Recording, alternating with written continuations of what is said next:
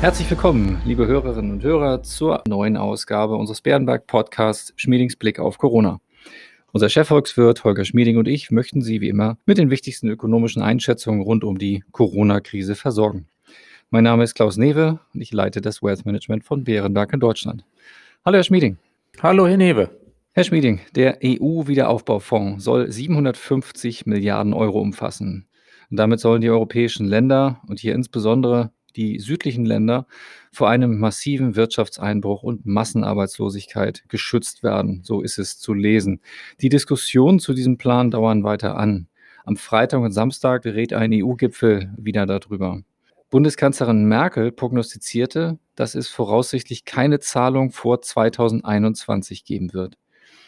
Zur Frage, ist es dann nicht schon zu spät für die meisten Firmen und damit auch für die Arbeitnehmer? Ja, Herr Newe, für das unmittelbare Abfedern dieses dramatischen Konjunktureinbruchs, den wir gerade erlebt haben, ist es dann natürlich zu spät. Aber zum Glück haben ja auf nationaler Ebene die Finanzminister schon viel getan, die Europäische Zentralbank hat von Anfang an richtig und großzügig und umfangreich reagiert und einige andere Programme der Europäischen Union sind ja bereits angelaufen. Bei diesem großen Wiederaufbaufonds oder Zukunftsfonds geht es also nicht um die Konjunktur in diesem Jahr. Es geht vor allem darum, dass die Wirtschaft auf Dauer stärker wird, als sie vorher war. Und da ist es dann ganz gut, dass wir bereits jetzt Beschlüsse fassen in die Richtung, dass wir die Signale richtig stellen.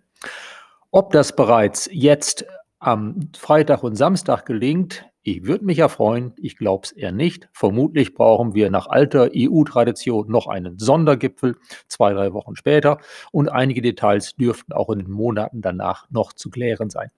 Dennoch, selbst für die Konjunktur in diesem Jahr ist dieser Fonds wichtig. Denn die Hoffnung darauf, die Aussicht darauf, dass es im kommenden Jahr dieses Programm auf europäischer Ebene gibt, erleichtert es jetzt ja vielen Regierungen, vor allen Dingen in Südeuropa, aber auch in Osteuropa, am Kapitalmarkt Mittel aufzunehmen und damit mit nationalen Programmen jetzt den Einbruch der Wirtschaft abzufedern. Erlauben Sie mir noch eine Nachfrage. Damit das Geld auch wirklich für Strukturinvestitionen zum Umbau der Wirtschaft eingesetzt wird, braucht es ja einen starken politischen Führungswillen und weniger, wie Sie es nannten, europäische Tradition der langen Verhandlungen. Kann es dafür wirklich einen Konsens geben? Ja, europäische Tradition ist ja, dass wir lange verhandeln und zum Schluss kommt dann doch so etwas wie ein Konsens raus, wo nicht jeder zufrieden ist, aber sich jeder dann darin fügt, dass das nun mal das ist, was man gemeinsam erreichen kann. Ich denke, dass es tatsächlich nach einigen weiteren Diskussionen eine Art Konsens geben wird. Schlicht und einfach würde man sich nicht einigen, wäre das ein sehr negatives Signal für die gesamte Wirtschaft in Europa und das würde auch den Ländern schaden, die sich vielleicht noch etwas sträuben, bestimmten Dingen zuzustimmen.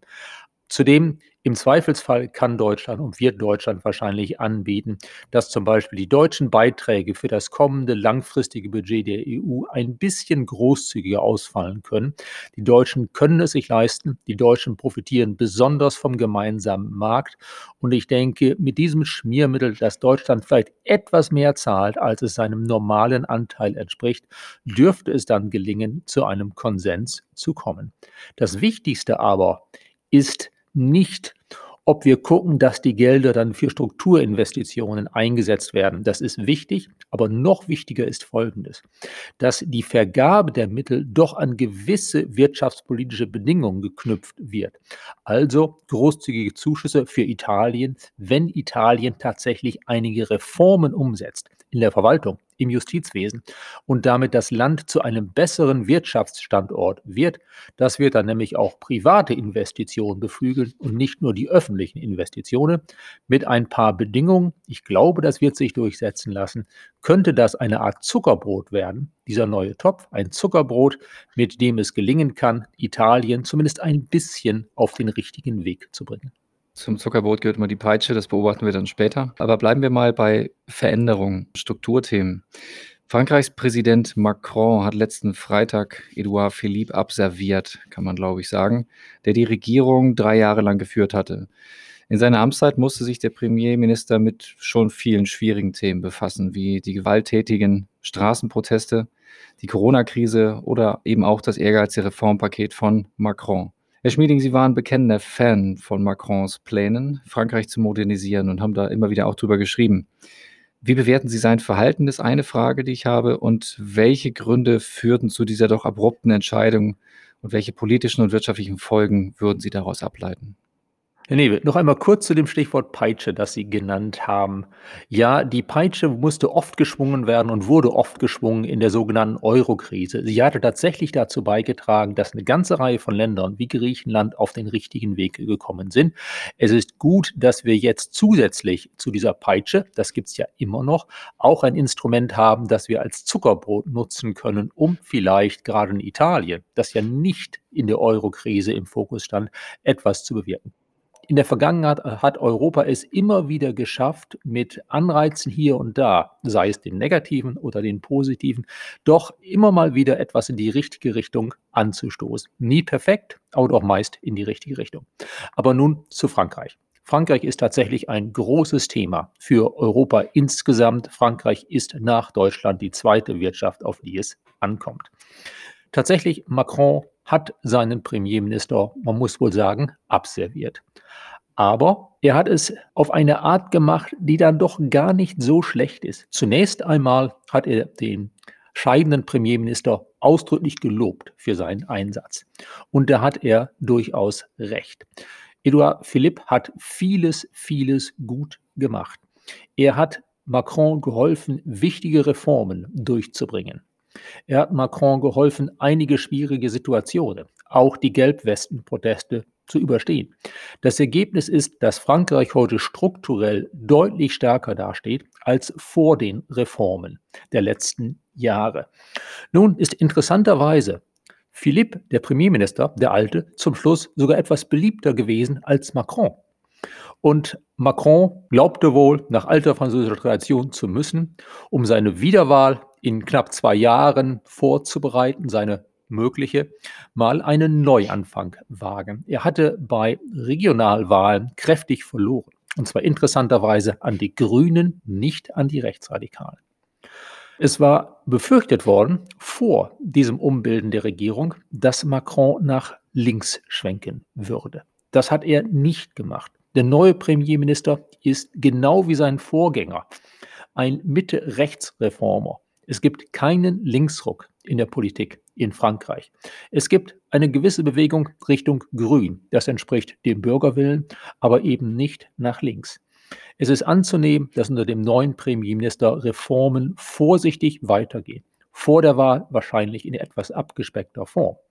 Aber da eine Rolle rückwärts bei Reformen nicht ansteht und da die Chancen für Marine Le Pen von den ganz Rechten gewählt zu werden 2022 eher nicht gestiegen sind, sondern eher etwas gesunken sind in letzter Zeit. Aus diesen Gründen glaube ich, dass Frankreich alles in allem auf dem richtigen Weg bleibt. Ob Frankreich sich weiter so reformiert, dass meine Vorhersage eintreten wird, Frankreich werde ein goldenes Jahrzehnt erleben, ist noch unklar. Aber immerhin, Fortschritte sind da und ich erwarte dann doch noch weitere Fortschritte, etwa in den kommenden anderthalb Jahren und dann vermutlich noch weitere nach einer durchaus immer noch wahrscheinlichen Wiederwahl von Macron. Vielen Dank. Jetzt möchte ich Sie bitten, uns ein bisschen was zu Statistikdifferenzen etc. zu erklären. Laut äh, Datenanbieter Eurostat kletterte die Arbeitslosigkeit im Mai in der Eurozone in Anführungszeichen nur 7,4 Prozent. Im Vergleich zu den Vereinigten Staaten fällt der Prozentsatz relativ gering aus. Insgesamt war der Anstieg nicht so vehement wie befürchtet. Die Zahlen weisen darauf hin, dass die Arbeitslosigkeit in der Eurozone jüngst nur minimal gestiegen ist. Wie erklären Sie sich das und werden die Zahlen bei uns anders gemessen als in den USA? Ja, Herr Newe, Sie haben völlig recht. Bei internationalen Vergleichen muss man immer sehr, sehr vorsichtig sein. Das große Stichwort ist Kurzarbeit, Kurzarbeit, Kurzarbeit. Dass die Zahlen in der Eurozone zur Arbeitslosigkeit nur relativ wenig gestiegen sind, trotz des beispiellosen Einbruchs der Konjunktur, liegt ja daran, dass sehr, sehr viele Menschen in die Kurzarbeit gegangen sind. Da haben zum Glück viele andere europäische Länder schnell das deutsche Vorbild kopiert. Einige hatten bereits solche Arrangements, Andere haben das ganz schnell im März, April aus dem Boden gestampft. Wir parken also zurzeit die Unterbeschäftigung in der Kurzarbeit. Schauen wir auf die US-Zahl, dann ist der große Unterschied, dass es dort zwar auch etwas gibt, was unserer Kurzarbeit null entspricht, was dort aber gezählt wird als arbeitslos, während bei uns in den Arbeitsmarktstatistiken die Kurzarbeiter, auch die Kurzarbeit null Arbeitnehmer, als beschäftigt gelten die große Bewegung in den USA im März, April einen massiven Anstieg der Arbeitslosigkeit. Im Mai und Juni dann bereits wieder einen deutlichen Rückgang. Diese große Bewegung liegt dort vor allen Dingen an der Kurzarbeit und nicht an Leuten, die dauerhaft entlassen wurden. Ich glaube, dass auf beiden Seiten des Atlantiks aus der Kurzarbeit viele Leute wieder auf ihre Jobs zurückkehren würden. Das Restaurant war geschlossen, es öffnet wieder, der Kellner wird wieder beschäftigt. Der Laden war geschlossen, eröffnet wieder, zunächst mal mit etwas eingeschränkten Umsätzen, dann hoffentlich wieder mit vollen Umsätzen. Verkäuferinnen kehren wieder zurück. In der Eurozone denke ich, dass die Arbeitslosigkeit, wie sie bei uns gemessen wird, eben ohne Kurzarbeiter weiter ansteigen wird, weil ein Teil der Kurzarbeiter natürlich dann doch keine Anschlussbeschäftigung findet im bisherigen Betrieb und weil es tatsächlich doch darüber hinaus auch zu einigen weiteren Entlassungen und sogar einigen Betriebspleiten kommen wird. Wir rechnen damit, dass in der Eurozone die Arbeitslosigkeit steigen wird von aktuell 7,4 Prozent auf etwa 8,2 Prozent zum Jahresende und dass dann bis zum Herbst 2022 die Arbeitslosigkeit wieder auf etwa 7 Prozent zurückgeht, also auf den Wert, den sie in der Eurozone vor der Pandemie hatte. Dankeschön. Dann lassen Sie uns zum Ende nochmal dem Namen unseres Podcasts oder dem Schwerpunkt unseres Podcasts gerecht werden und auf die aktuellen Entwicklungen der Corona-Fallzahlen schauen und dies speziell dort, wo sie immer noch so signifikant sind in den USA. Die Situation in Amerika verschlimmert sich weiter und die Rate der Neuinfektionen steigt kontinuierlich. Trump ignoriert jegliche Warnsignale und meint, dass das Virus wohl von alleine verschwinden würde. Alles in allem nicht gut, aber die Frage ist, welche Auswirkungen kann das auf die amerikanische, aber eben auch auf die globale Wirtschaft haben? Ja, es ist tatsächlich so, dass die Situation in den USA das größte Einzelrisiko für die Weltwirtschaft darstellt. Wir haben dort in den USA einen Präsidenten, der schlicht und einfach nicht weiß, was Wissenschaft ist, der einem politischen Bauchgefühl oft gehorcht, das ihn ja ins Amt getragen hat, dass er aber eben leider nicht geeignet ist, um echte Probleme zu lösen. In den USA sind viele Restriktionen vorzeitig gelockert worden. Als Folge dessen haben wir jetzt dort eine Zahl von Neuinfektionen pro Tag, die festgestellt werden, von etwa 50.000. Das ist doppelt so viel, als das vor etwa vier Wochen der Fall war. Wir sehen in den USA aber auch, dass die schweren Verläufe, die Anzahl der Menschen, die dann ins Krankenhaus müssen, nicht entsprechend zugenommen hat. Da ist der Anstieg nur ganz leicht in den letzten drei Wochen. Wir sehen bisher bei den Todesfällen im Zusammenhang mit Covid-19 in den USA noch keinen neuen Trend nach oben. Offenbar ist es auch in den USA gelungen, besser mit der Krankheit der Epidemie umzugehen. Das heißt, es wird jetzt mehr getestet. Das erklärt einen Teil des Anstiegs der gemessenen Fallzahlen. Das heißt auch, die Leute wissen jetzt besser, was zu tun ist, wenn sie krank werden. In den Krankenhäusern kann man besser mit den Patienten umgehen. Man hat Erfahrungen gesammelt. Wir setzen darauf, dass die Reaktionen in den US-Bundesstaaten, die ja laufen, viele Bundesstaaten sind dabei, einige Restriktionen wieder zu verschärfen oder Masken zur Pflicht zu machen.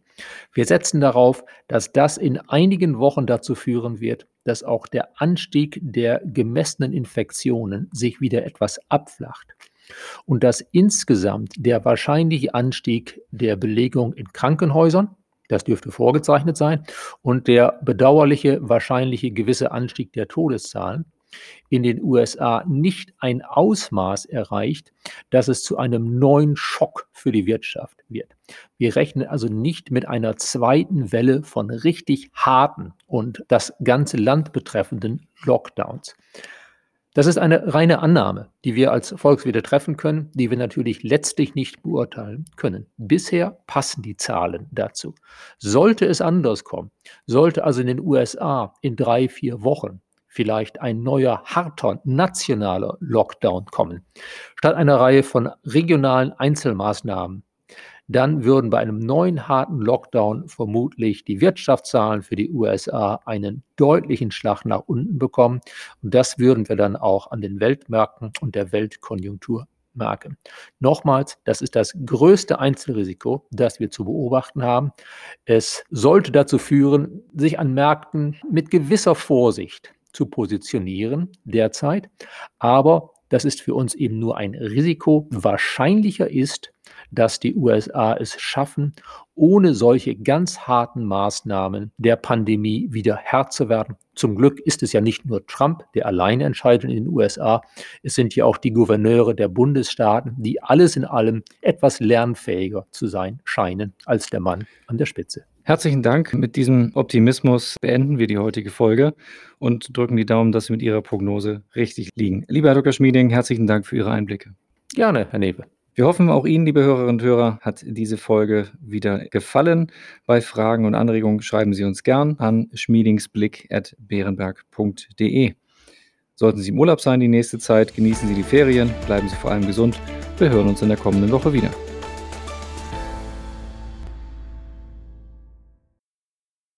Wichtiger Hinweis: Bei dieser Information handelt es sich um eine Marketingmitteilung. Bei diesem Podcast und bei Referenzen zu emittenten Finanzinstrumenten oder Finanzprodukten handelt es sich nicht um eine Anlagestrategieempfehlung im Sinne des Artikels 3 Absatz 1 Nummer 34 der Verordnung EU Nummer 596-2014 oder um eine Anlageempfehlung im Sinne des Artikels 3 Absatz 1 Nummer 35 der Verordnung EU Nummer 596-2014 jeweils in Verbindung mit 85 Absatz 1 WPHG.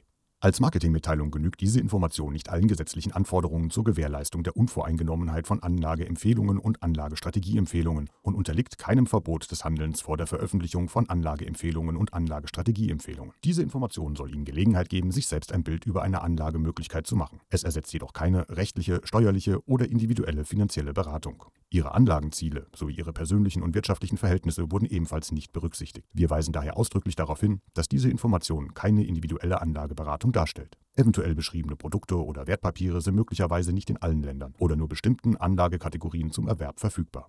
Dieser Podcast darf nur im Rahmen des anwendbaren Rechts und insbesondere nicht an Staatsangehörige der USA oder dort wohnhafter Personen verteilt werden. Diese Information wurde weder durch eine unabhängige Wirtschaftsprüfungsgesellschaft noch durch andere unabhängige Experten geprüft. Die in diesem Podcast enthaltenen Aussagen basieren entweder auf eigenen Quellen des Unternehmens oder auf öffentlich zugänglichen Quellen Dritter und spiegeln den Informationsstand zum Zeitpunkt der Aufnahme wider. Nachträglich eintretende Änderungen können in diesem Dokument nicht berücksichtigt werden. Angaben können sich durch Zeitablauf und/oder infolge gesetzlicher, politischer, wirtschaftlicher oder anderer Änderungen als nicht mehr zutreffend erweisen. Wir übernehmen keine Verpflichtung, auf solche Änderungen hinzuweisen und/oder eine aktualisierte Information zu erstellen. Frühere Wertentwicklungen sind kein verlässlicher Indikator für die künftige Wertentwicklung. Zur Erklärung verwendeter Fachbegriffe stehen Ihnen auf www.bärenberg.de/glossar ein Online-Glossar zur Verfügung.